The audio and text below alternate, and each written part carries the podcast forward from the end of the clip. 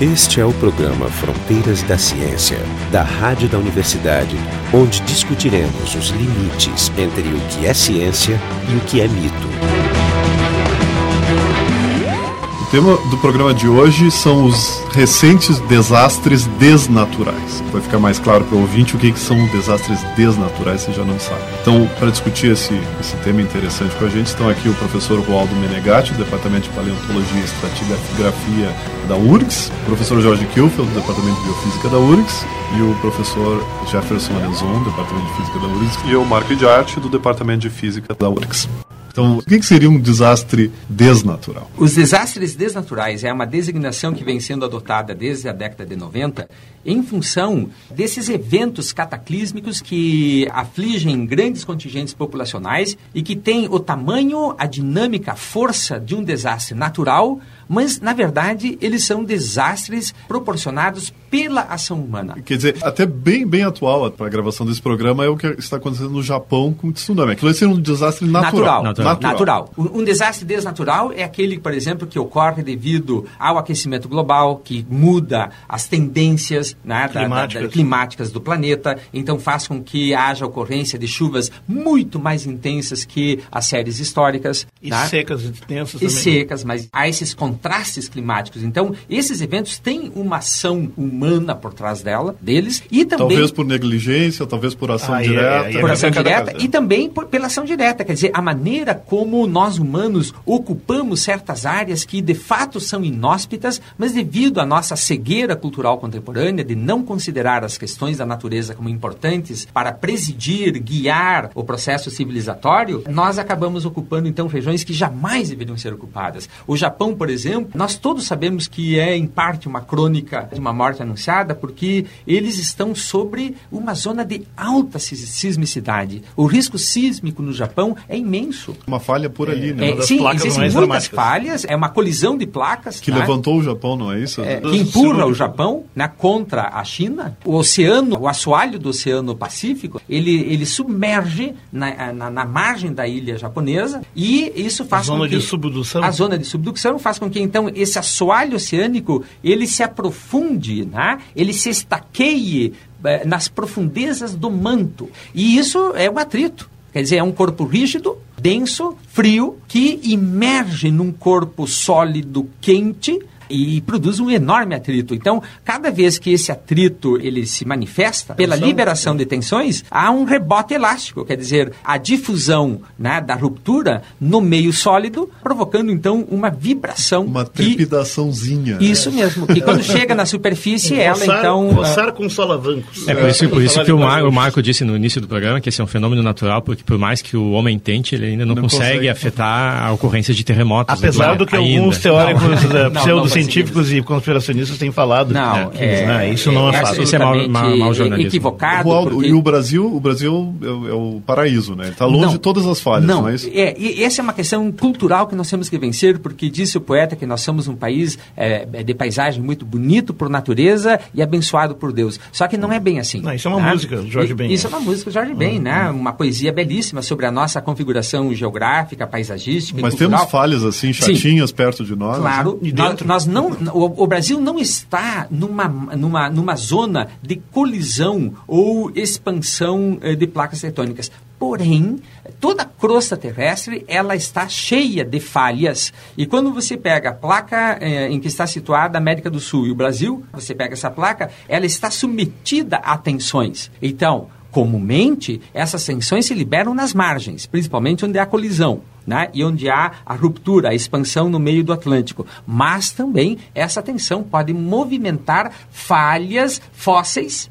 né, rupturas fósseis que existem dentro, eh, digamos, da crosta brasileira, e este movimento pode gerar terremotos. É o que acontece em Mato Grosso, é o que acontece no Ceará, é o que acontece, eh, mas, digamos, no Nordeste brasileiro e pode também acontecer no Rio Grande do Sul. Nós mas temos, isso é uma... Aliás, nós já experimentamos eh, rebotes e terremotos vindos na região do, da falha, que seria a, a região mais importante de terremotos seria do lado do Pacífico, o Chile, né? Cinturão de fogo. Ela, exatamente, mas também aqui do lado do Andes, nos Andes, na, na Argentina, Sim. San Juan e tal, ah, é uma claro. zona de enormes terremotos. Sim. Que inclusive um muito recente fez sacudir os vidros em Porto Alegre. Mas, mas, pela distância, a energia teria dissipado praticamente toda até chegar aqui. Ou seja, mesmo que, que houvesse um terremoto, qual é a intensidade máxima que poderia Sim. alcançar? É, um, terremoto eh, se calcula e se estima que a, a, a, intensidade máxima de um terremoto no planeta Terra, porque depende do tamanho da massa planetária, eh, chega, che, chegaria em torno de 10. Sendo ah, que o, o máximo foi 9. Foi então. 9. Sendo que o máximo registrado no planeta a, foi. A escala é logarítmica. É logarítmica. 9 para 9 para 10 significa 10 vezes Isso, a intensidade. 10 vezes pro... em, em, intensidade do, do, do, do sismo,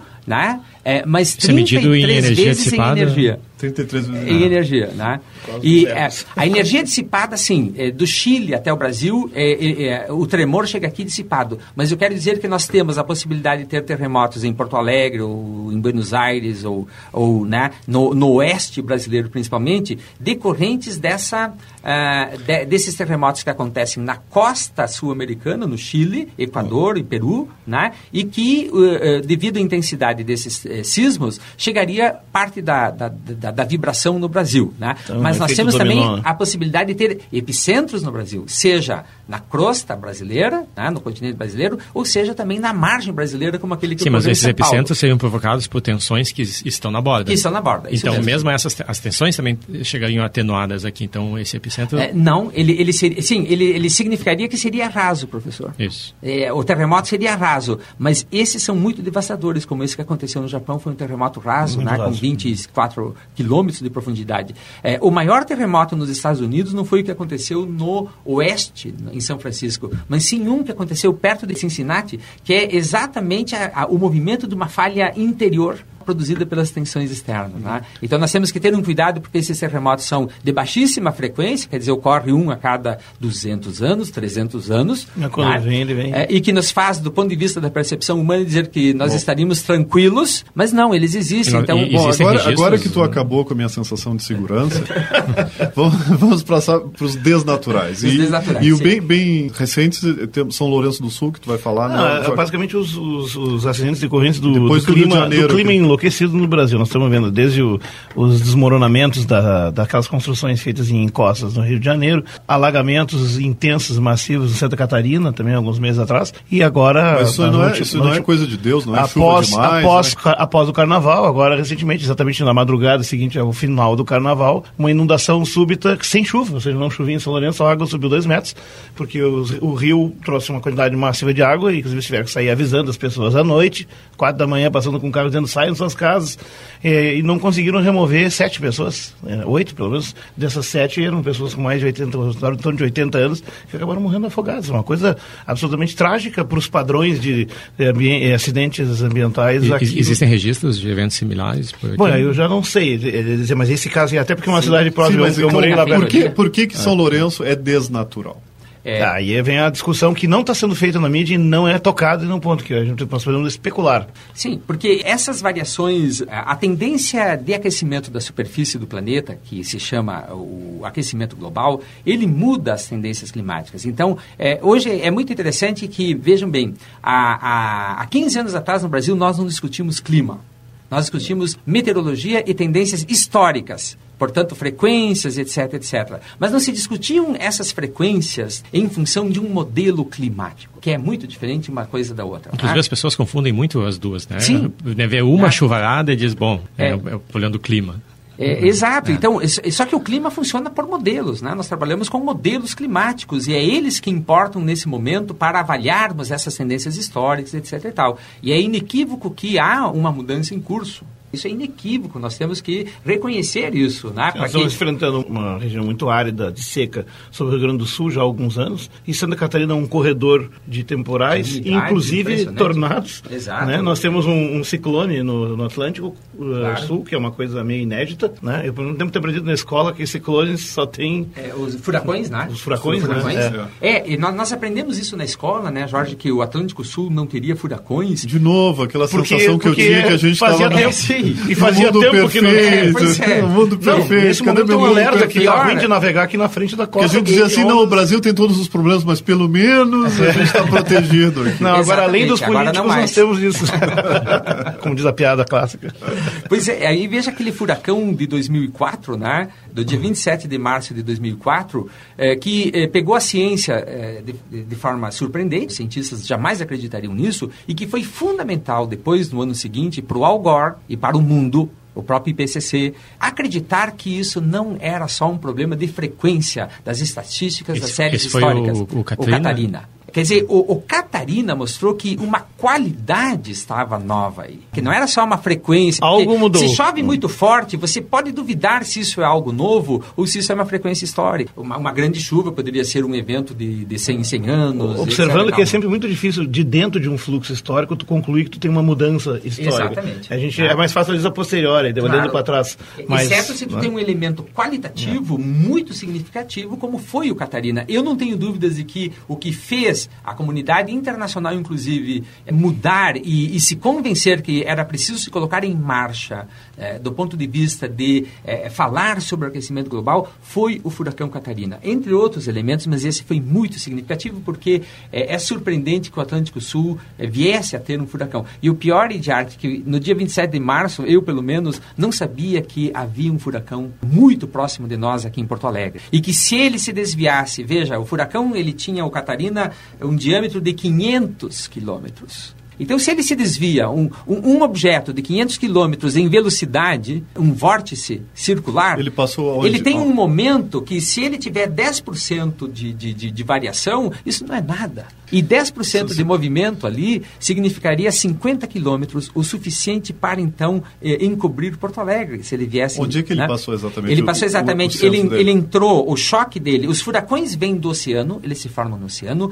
e vêm em direção à costa. Né? Isso é um furacão. Então, esse furacão ele veio contra a costa sul-grandense, na altura de Torres, e depois lá ele entra, ele perde velocidade por causa do atrito da, da, da superfície do terreno e tomou rumo norte. Quando ele, ele atinge ali a, a encosta do Planalto Meridional, ele ainda se quebra em dois, o que foi bom. Aonde tá? ele quebrou isso? É, quando ele atinge... Em de cidades. Ali na, na, altura de Torres, um pouco para cima, ele... quando ele pega as altitudes ali de Cambará do Sul. Interessante é. que a mudança do, do, do, clima se dá bem na fronteira entre Santa Catarina e Rio Grande do Sul. Exato. É, parece que obedece os mapas. Eu só queria chamar a atenção a diferença entre o Katrina, que é o... Katrina é o que destruiu é, Nova Orleans recentemente. É esse que eu vi lá, no, esse aqui é o Catarina. É o Catarina, é o, é o brasileiro. O nosso, o nosso, o nosso. Né? O nosso, né? Aquele que... É uma prima distante Exato. da Catarina. Nunca existiu e passa a existir. Esse é o programa Fronteiras da Ciência, hoje a gente está discutindo dos desastres desnaturais.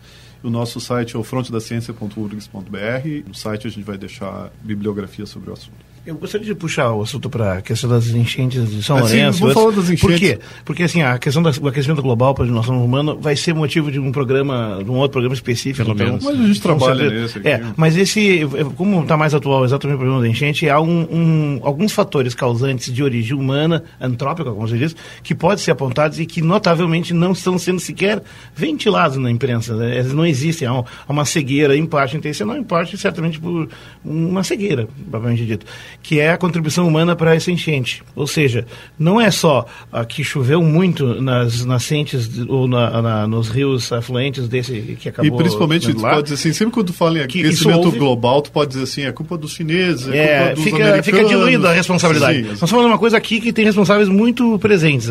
Ou seja, houve mais chuva na, na origem do, desse sistema fluvial? Houve. O vento uh, represou as águas e dificultou ele fluir em direção à, à Laguna dos Patos?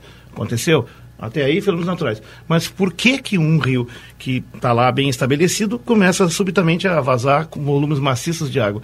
Onde entra o problema, então, da devastação da mata ciliar, das matas ripárias que os rios têm e que não são preservadas, apesar que a lei há mais de 40 Queria anos uma obriga. definição boa do que são as matas então, ciliares. professor, e... define por que, que, é importante e por que, que eles é, não respeitam. Claro. E o que são? As são... matas ciliares são elementos muito importantes, né? porque o rio é um sistema. O rio não é só o canal e nós temos uma tendência digamos, é, muito simplificadora de olhar o rio como um canal e não ver que ah, as margens um do rio também fazem parte do sistema hidrodinâmico. E dentro dessas margens está também a vegetação. A vegetação, ela tem sempre aquela característica Você muda importante. a vegetação, muda o rio. Muda o rio. É claro. E quando o rio sobe de nível, essa vegetação ciliar, ela, ela tende a frear a velocidade do rio, o que faz com que toda uma hidrodinâmica se estabeleça numa região, né, na medida que a água passa a se acumular com maior dificuldade a jusante, quer dizer, lá na foz, que é exatamente ali na Laguna dos Patos. Então, numa região em que, principalmente plantio de arroz, por que razão eles precisam de cada centímetro na margem do rio São Lourenço para Plantam até arroz? dentro porque, do rio. Sim, por que, que não se respeita uma margem mínima de, de segurança? Que a lei manda, aliás. Lei Mas é seria? Isso seria aqueles 500 metros? Ou... Não. Aí depende de cada rio. Não, vamos dar uma olhada na legislação. Ca cada rio tem a sua cota de máxima inundação. É. E é essa que tem que ser ah, então- respeitada. Então, então é, só para saber, o pessoal fala em 30 metros, 50 metros. vai ter a, a, sua margem. A sua margem, é. exatamente. Pela... Mas, inclusive, dentro de um mesmo rio, deve, isso deve ter várias Pode variar. Claro, é, não, eu, eu, olha só. Isso é estabelecido, então, por uma média ou pelo Não, deixa eu, deixa eu descrever aqui. Se há um diagnóstico bem, bem preciso, né, ele pode ser baseado nesse diagnóstico. Oh, é, local, o, claro. o, Código Florestal aqui, que ainda vigente, porque estão tentando derrubar ele para uma coisa pior, é a Lei 4.777 de 1965, que define e inclui as matas ciliares como categoria de áreas de preservação permanente e fala rios com menos de 10 metros largura até 30 metros de faixa de proteção em cada margem, rios com 10, 50 metros, 50 metros em cada margem, veja, isso nunca é falado, 50 a 200 metros de largura, 100 metros em cada margem, rios com 200 a 600 metros de largura, 200 metros em cada margem, e com largura superior a 600 metros, 500 metros em cada margem. Sim. E aí, lagos reservatórios também tem uma, uma, definição de 30, 50 ou 100 metros, é um pouco menor, mas isso é um problema, é um erro da legislação anterior, mas Sim. é um outro debate. De qualquer maneira, quando se fala, por exemplo, no debate do, do Rio Guaíba, quando era considerado Rio Guaíba, nós temos no outro programa, 50 metros era o que se falava só 50 metros, não se falava esse detalhe. E se o Guaíba é um rio, com a largura que ele tem, aqui teria que ser 500 metros. Sim. Tinha que remover o centro da cidade. Sim, mas é. no caso de São Lourenço aí, bom, isso bom. não é nem olhado. Não, simplesmente é, claro. não existe mais mata ciliar ou mata ripara, que é aquela vegetação, árvores, árvores e outros claro. arbustos que crescem ao torno do rio, que tem uma função até importante, assim, a função biológica dele. Ele faz o, o solo ficar estabilizado, favorece a absorção com filtragem da água, que purifica ela, remove sais, remove inclusive toxinas de agrotóxicos e tal. Ele, fa ele favorece o repreenchimento do lençol freático que claro. tem embaixo, caso contrário a água fica toda na superfície e só sai voando, sai escoando superficialmente. e, e equilibra o fluxo, o fluxo, né? é. né? Faz com que a água não atinja velocidades estonteantes, porque é. se ela flui sem, sem atrito, a velocidade é muito maior, a erosão é maior e o desastre é maior. É. Tem uma terceira coisa, a, a, remoção da mata favorece o assoreamento, que é o preenchimento de, da, desmorona para o meio do rio, literalmente o rio fica raso e largo.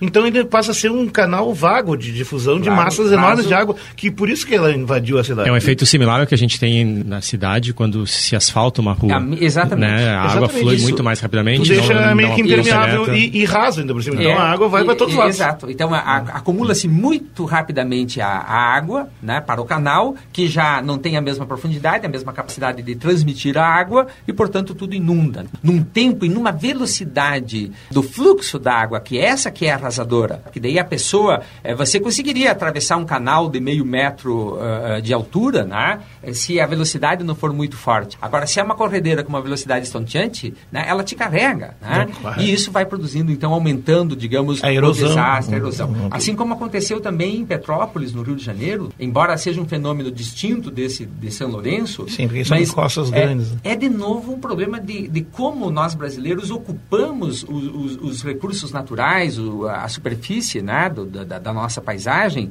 em locais que são absolutamente impróprios. Então, a própria cidade de São Lourenço, ela está muito na margem do rio, ela tá, ela tá, ela que invadiu o rio. Assim como em Petrópolis, em Teresópolis, no Rio de Janeiro, eu diria como geólogo que eh, se há uma lei importante é a lei de que nós não devemos ocupar os vales de locais montanhosos. Não devemos. Né? E está na lei, inclusive. É, está na lei. Mas, é mas, é que é ignorada solenemente. Né? Então está na lei da gravidade e está na lei humana. Então o que há aí? Então, de novo, eu acho que eh, na cultura brasileira nós temos uma dificuldade muito grande para a nossa complexidade cultural, etc., né? de reconhecer que a, a, natureza tem a sua dinâmica e que nós temos que respeitar essa dinâmica, porque se nós não fizermos, nós nos daremos mal. Não é, não é exclusividade nossa, por exemplo, em Nápoles, no, na, nas margens, não nas margens, mas na, na encosta do Vesúvio, né? O, o Vesúvio ele entra em erupção frequentemente. Então se enxerga se enxergam os, os veios onde a lava normalmente flui. E tem casas construídas, tem hospital Sim. construído. Sim. Né, Parece que é na próxima latino, erupção, né? é, uma coisa é, uma, meio latina, nosso né? humor negro. Um é. excesso de otimismo. Excesso, mas, não, mas, mas a, gente, nada, né? a gente tinha comentado no começo sobre o Japão, o caso hum. que a gente chamou aqui do desastre natural. Então, Sim, que tem componentes é, não naturais pelo excesso de usinas nucleares. Estão, é dizer, se estabeleceu uma, aglomera uma aglomeração humana numa região perigosa. Exato. Mas essa aglomeração não influi no perigo. Ou seja, ela não faz o terremoto acontecer mais ou menos frequente. Não, Agora, não muda nada. Não, mas ela aumenta o risco humano. Não, o risco humano, claro. Ah, claro. É, mas ela não interfere não. no que vai acontecer. Não, é uma ordem, o ovo e a galinha aí. No é caso o, de Petrópolis e São Lourenço, a aglomeração humana também, também aumenta o risco. Potencializa o risco, exatamente. Potencializa o que aí, o, aí o tal do desastre desnatural. Desnatural. É isso que, além de induzir a ação, a mudança climática, a forma de ocupação também aumenta o risco. Não estamos falando nada, mas eu permito fazer uma reflexão, não estamos falando nada sobrenatural. Nós estamos falando em leis que, se foram votadas e aprovadas, porque foram baseadas em relatórios e análises científicas e racionais, foi acordado que era sensato fazer uma lei dessas mas não é cumprido. E não é aí é entra a história do, do, da reflexão que a gente pode fazer né, do papel da ciência na sociedade. Por que, que há é, elementos, momentos na história, nas relações sociais, no funcionamento da sociedade, onde a ciência tem um papel preponderante e é escutada, e outros ela é solenemente Exato. ignorada. Ah, não é só um analfabetismo científico, é quase uma teimosia.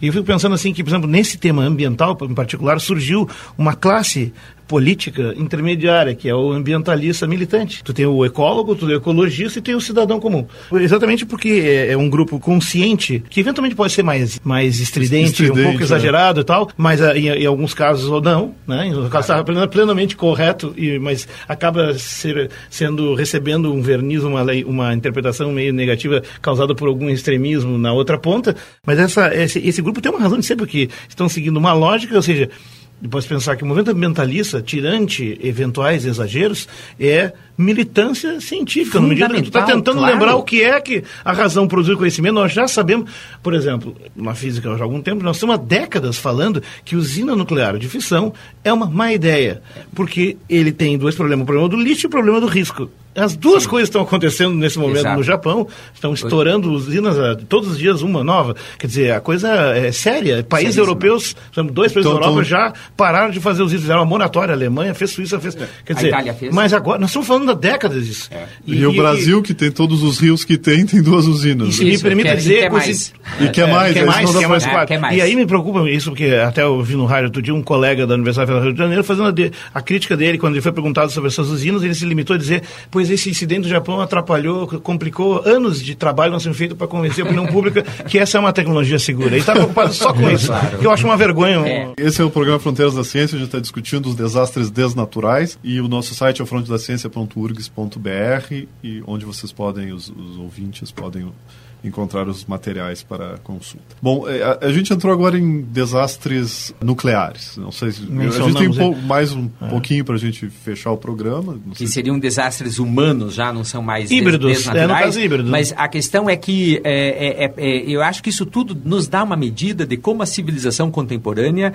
ela tem sido cega na ocupação e na observação da dinâmica planetária. Então, em primeiro lugar, nós humanos estamos deveras gigantescos, né? Somos hoje mais de 7 bilhões de habitantes, dos quais mais de 3 bilhões e meio só em cidades, e não mais em cidades pequenas, como eram as cidades dos nossos avós, dos nossos bisavós, a, a pequena Porto Alegre da década de 40, né, com seus 270 mil habitantes, mas cidades gigantescas, né, como a, mega, a megalópole, né, que, é, que é uma cadeia de megacidades. Né? Então nós temos mais escalas aí, como se fossem as magnitudes estelares. Nós temos a, a cidade a metrópole, a megacidade, que seriam cidades mais de 4 milhões até 30 milhões, e a megalópole, que são cadeias urbanas, como aquela do, do Japão, por exemplo, que vai de Tóquio até Osaka, com quase 100 milhões é, de habitantes. Os físicos a gente chama isso de é percolação, quando todos, todas essas estruturas que crescem começam a se tocar isso. e formam um único corpo. E a, e a é prova, a prova disso né? é essa cadeia, em reação em cadeia de, de incidentes que estão acontecendo, que antes era numa região estrita do norte do Japão e já está agora ali batendo é. na porta de Tóquio. Quer dizer, então, a, as tá pessoas tá perguntam longe, mas... é, é, né, que hoje é, está acontecendo no Japão, está acontecendo em São Lourenço, e isso afeta o nosso cérebro, porque é só informação Não, não é apenas só a, a agilidade da informação, o vídeo, né, o rádio que nos traz as notícias, mas é também o fato de que essa, essa gigantesca cidade que o Doxíades, na década de 60, chamava de Ecumenópolis, quer dizer, a cidade global, ela já é fisicamente global. Hum. Então, o, acontecendo lá no Japão, está de fato nos cutucando fisicamente aqui, né, porque tem toda uma implicação humana, vejam, né, não só a comunidade nipônica, né, nipo-descendente no Brasil, mas nós estamos de fato todos relacionados não só em termos sanguíneos, históricos, mas também agora físicos, que é essa é, gigantesca cidade. E claro que como ela cresce às expensas da dinâmica planetária, não observando a dinâmica planetária, nós no século XXI sofreremos cada vez mais uh, os impactos dessa tecnurbesfera, essa capa física, ela já, ela já tem o tamanho de uma esfera planetária. É quase um revestimento artificial, Exato. um asfaltamento é, é da... Película. Mas Isso, alguém já tinha né? feito essa analogia de que se um, se um extraterrestre olhasse de fora, ele, a Terra para ele pareceria que estava doente. Sim. uma doença de pele, né? Uma dermo, Principalmente dermatose. à noite, uma que você vê as luzes, o, né? Esses o desperdício de luz, que aí entra outro tema que ainda vamos fazer um programa é, sobre e, iluminação. Esses acho. mapas que a gente vê, é, é, que, que são fotomosaicos desse, das imagens de satélite à noite, eles nos mostram exatamente o tamanho dessa tecno-urbesfera, essa cidade global, e que nós ainda não temos uma cultura hoje para, é, digamos, gerenciar esse artefato humano, é que muitas vezes nós pensamos de, que ele ainda é pequeno. E as tá? decisões às vezes são é, locais e tu não se dá conta, né? Eu acho que isso que é o pior, a decisão como pode um ser feita Como um adolescente né? descobrindo seus potenciais e tentando fazer coabitar ah, o desejo você, e, a, e, a, e, a, realidade, descobrindo, não, isso aqui dá, isso aqui eu gostaria que desse, vou tentar um pouquinho mais, putz, isso aqui então, não dá mais. Vou me ralar lá na e, frente. E no, no, fundo a humanidade está numa fase assim, né? Isso, Porque a gente tem leis boas e que não cumpre. A gente tem a carência em outras coisas e até às vezes por bom senso até consegue acidentalmente. E a gente tem muita sorte. Os japoneses agora tiveram azar, mas assim, a gente tem muita sorte. Claro. Sim, porque isso tudo é uma propriedade emergente. A Tecnurbesfera Ecumenópolis, né, essa cidade global, é uma propriedade emergente, no sentido de que ela não foi projetada pela ação das partes. E, ao mesmo tempo, agora ela se confronta com as grandes dinâmicas planetárias, né, com, com sistemas profundos de, de larga escala do planeta, como a dinâmica das placas, no caso do Japão, a questão climática, que são longos termos da, da dinâmica planetária. E em cima dessa macro coisa, a gente fica devastando as matas, jogando mais Isso. lixo, lá, produzindo mais lixo. Porque sempre se né? fez assim. Consumindo se... em excesso e, portanto, produzindo mais lixo. Enfim, nós vamos ter é. que refletir sobre tudo isso um dia. Exato. Porque então, a conta está chegando. A conta chega fácil, rápido, é. e nós estamos... E os juros voam. São sempre cada vez maiores, né? Então, nós estamos tratando a tecnurbesfera como se fosse o quintal da nossa casa. E esse convencimento do hábito, ele precisa hoje muito de uma alfabetização científica, porque a mudança da tradição, ela se conflita com a, a, previsão e o prognóstico da ciência. Né? Acho que aqui está uma grande questão de como também a ciência tem que ajudar a sociedade né? a, a fazer uma ciência cidadã que ajude a sociedade a sair desses impasses, porque o impasse agora ele não é, ele não está só na mão da ciência, quer dizer, nós por mais tecnologia que tenhamos não, não resolveremos isso, precisamos, precisaremos sim de muita cultura. É, e o aquecimento global é um, é um, exemplo, né? Porque por, muito, por muitos anos se, se, se debateu muito o aquecimento global no meio acadêmico, se era causado pelo homem ou não.